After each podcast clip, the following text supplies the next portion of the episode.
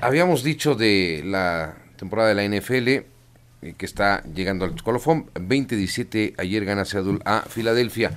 Pero me da mucho gusto, me da mucho gusto enlazar en este momento a un grande, un histórico del fútbol mexicano, americanista, regio, chiva, atlantista y símbolo de la selección nacional. Carlos Hermosillo, buenos días. ¿Cómo estás, Fer? Como gusto saludarte. Buenos días. El gusto es para mí. Gracias por tomar la llamada, Carlos. Acaba de ganar el América su título 14, que es lo que de lo que habla todo mundo. Eh, yo no sé si, si Tigres hubiera ganado el título, creo que estaríamos hablando, Carlos, del América. ¿Y a qué me refiero con esto? De el americanismo es, es tan fuerte que, que lo vas a analizar por todas partes y tal vez no le vas a poner mayor atención al rival, sino al propio América. Tú fuiste americanista, tú inicias en el América. ¿Qué es el americanismo, Carlos? Bueno, bien dicen que el americanismo, al América lo amas o lo odias, ¿no? El americanismo es un sentimiento muy grande. Yo creo que es una de las instituciones con mayor afición, con mayor pasión del fútbol mexicano junto con Chivas, ¿no? Este, a veces me parece muy injusto porque, bien lo dices tú, de, una final o de un torneo siempre quieren minimizar lo que pasa con el América, lo que sucede con el América, cómo gana el América, por qué gana el América.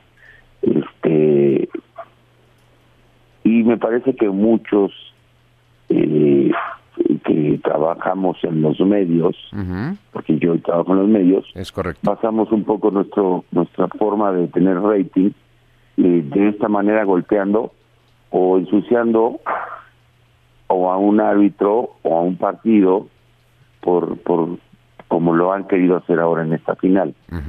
¿Me entiendes? Porque me parece no me parece justo que, que y yo no soy americanista y lo sabes, eh, pero también soy una gente objetiva. Sí. No me parece justo que, que, una, que un equipo que llega a ser campeón, que fue líder del campeonato, que fue en la mejor ofensiva, que fue la mejor defensiva, que tan solo perdió dos partidos en todo, en todo contando la liguilla, que este, hizo todo para estar en una final hoy minimicen porque si fue expulsión o no fue expulsión, que porque primero era foul, pero después hubo una agresión. Y, el reglamento es muy claro. Claro. Oye, pero que este casi ni lo tocó, no, pues es una agresión. Y yo creo que, que este que ese sentimiento que causa este, el América y siempre ser cuestionado es parte de lo que lo hace todavía mucho más grande. Sí, sin duda, sin duda. Además, tú, tú vestiste las, las casacas de los dos clubes más grandes de México, o sea, de América y del Guadalajara. ¿Se vive distinto, eh, Carlos? El, ¿El sentimiento es distinto a pesar de ser los más grandes, eh, siendo de Guadalajara o de América? ¿Es, ¿Es más fuerte ser de América? No, no, yo creo que, mira, a mí me sorprendió muchísimo. Yo jugué efectivamente en los dos. Quizá en el, en el caso de mi carrera que, que yo quería ir a jugar a Chivas desde muchísimo antes y no pude llegar, pero en, el último año de mi carrera pues, tuve la fortuna de ir a jugar, pese a que el equipo no andaba del todo bien. A mí me sorprendía la cantidad de gente que nos acompañaba en los hoteles, cosa que no lo vi mucho en América. Okay. Este, eh, el sentimiento de un equipo de México es, también muy fuerte. ¿eh? es, muy grande. Sí, sin duda. Carlos, eh, buenos días. Soy Martín Carmona.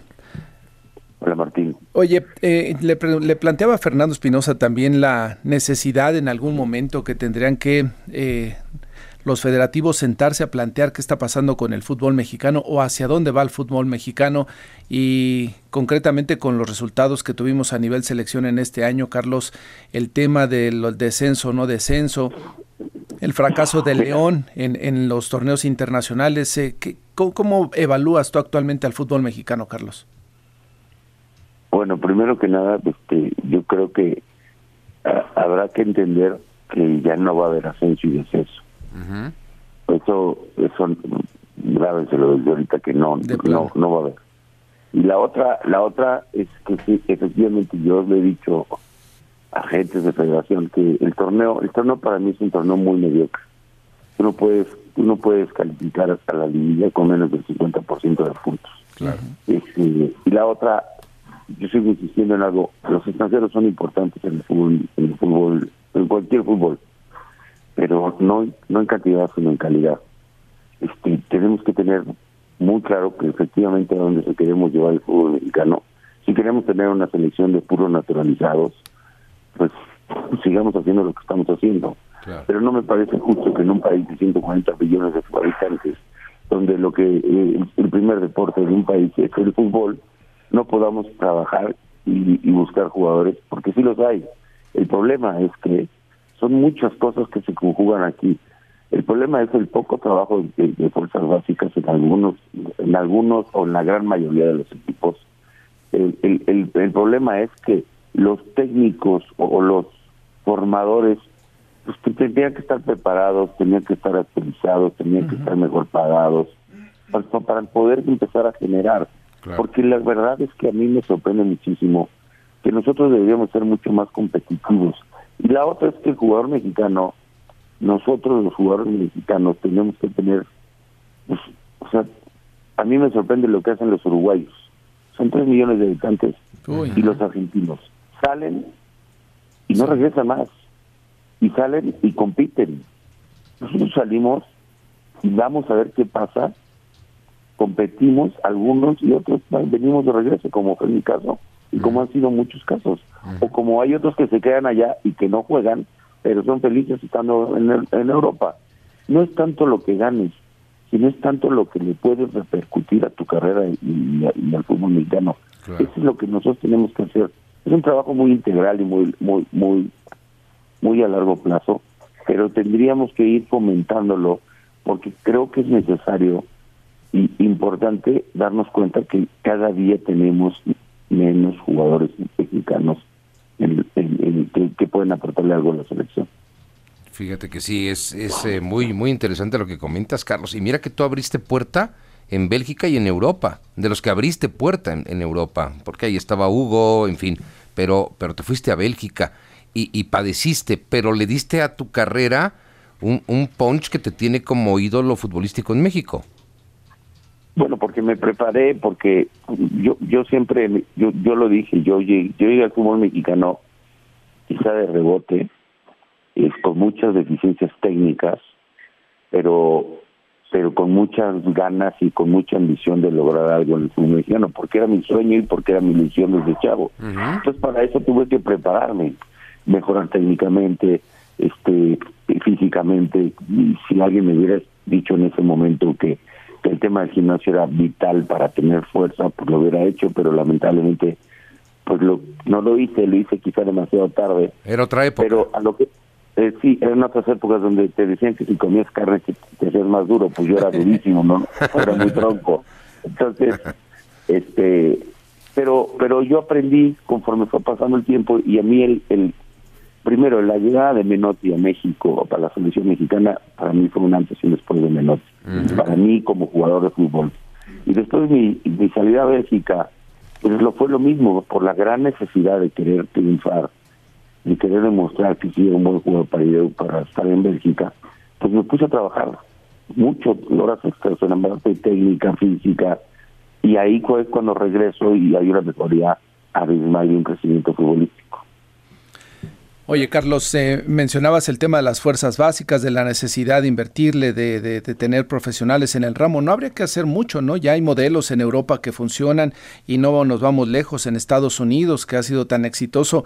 ¿Crees, y aprovechando el tema de Estados Unidos, que la MLS ya está un escaloncito arriba del fútbol mexicano con base en los resultados que vimos en el torneo donde participaron recientemente equipos de Estados Unidos y México? No, efectivamente está por encima en, el tema de, formación de jugadores, en el tema administrativo, en el tema de, gestión de para de, de, mercadotecnia, para venta de patrocinio, está muy por encima de nosotros. El problema de nosotros en el fútbol mexicano es que, mira, yo lo he visto, los técnicos de fuerzas gráficas de algunos equipos son los amigos o los cuates o el que va pasando por ahí le dicen quiere ser técnico. Claro. Porque ni siquiera revisa si tiene revisa si tiene un, un, un, título de algo, de, de, entrenador, porque también es delicado. O sea, es delicado que puedes echar a perder o lastimar a un joven. Segundo, son muy mal pagados y tienen que ser mejor pagados para que, pues para que, pues para que también aspires, porque el formador no puede aspirar a ser técnico. Eso tiene que ser muy claro. Entonces, yo me voy a dedicar a formar jugadores. Eso es lo que hacen en Europa y eso es lo que hacen en nuestro equipo. Nunca están aspirando a ser el técnico del equipo. ¿Por qué? Porque les interesa más formar, porque son bien pagados, cosa que en México no sucede. Entonces, esto es lo que tenemos, este cambio radical tenemos que hacer en el fútbol Porque, porque si no, el, el técnico que no es bien pagado, lo que sucede, y, y eso sí me consta, es que, pues, oye, te paso de aquí, de este, de este terrenito de tierra donde estás probando, a las instalaciones que están enfrente, que son de, de pastito, este, y, y, vas a estar cercano a, las reservas, pues, por 30 mil pesos, ¿no? Entonces dices, oye, el jugador de fútbol mexicano, ¿de dónde viene? De la estación más humilde, 30 mil pesos. Hay padres de familia que han vendido, que no han vendido para poder, que claro, que pagarle a estos, a estos cuates algo que no va a suceder. ¿Me entiendes? O los promotores, famosos promotores, que, imagínate, yo tenía un chofer que terminó siendo promotor, y, a, mi plomero, al plomero que me arreglaba aquí mi, casa, algo, cualquier cosa, le cobró 30 mil pesos para llevar a su hijo, según él, a, a, a, un primer equipo, cosa que no sucedió, pues, cosa que se la vienen engañando. Entonces, ellos venden hasta lo que no tienen por ayudar a su hijo, porque el fútbol pues, es una solución de vida y en eso tenemos que tener mucho cuidado. Sí, estamos llenos de, engaños, estamos llenos de, de, una idiosincrasia que tampoco nos ayuda a veces mucho, abusivos, en fin, es un problema de fondo. Carlos, te apreciamos mucho que, nos hayas tomado la llamada. A ver, eh, Carlos, americanista eh, no lo eres, pero sí entiendes que el americanismo o lo odias o lo adoras, pero siempre vas a hablar de la América. ¿Por qué lo odias? ¿Por ser Televisa, por dinero, por extranjeros? ¿Por dónde viene ese odio? Al principio decías que por, por, por Televisa, ¿no? Porque los años son la, televisora. Yo creo que hoy, ayer yo lo decía en, Fox, hoy para poder transparentar, si le quiere llamar procesos o cualquier otra cosa, la comisión de árbitros debe estar fuera de la Federación Mexicana de Fútbol este eh, que sería lo más más transparente y más claro. No puede ser juez y parte. Este no o sea porque esto es lo que está sucediendo. Claro. América siempre va a ser cuestionado no y por qué dicen oye por qué porque a ver todo el mundo sabemos quiénes están en la federación sí no es cierto. Entonces, entonces yo creo que por eso es odiado. Pero yo también entiendo este, esta parte. La liga de quién es salir de los dueños de los equipos, es un que son los que invierten. ¿Sí? Pues es un negocio, es su liga. Es como cuando tú vas a un club, inscribes en un club, pues, la, liga la que juegas, quién, de quién es pues, del club, y, y, tienes que respetar las reglas del club. Claro. Lo que pasa es que este es algo que todo el mundo vemos y que queremos lo mejor para una liga y que queremos este, transparencia y claridad, crecimiento, sí. cosa que no ha sucedido. Sí, finalmente es exactamente su negocio privado, no es público. Y así las cosas. Carlos Hermosillo, mil gracias por habernos tomado la llamada. Te mando un abrazo como siempre. Abrazo, Saludos, Carlos. Hasta luego. Buenos, días. Sí, buenos días.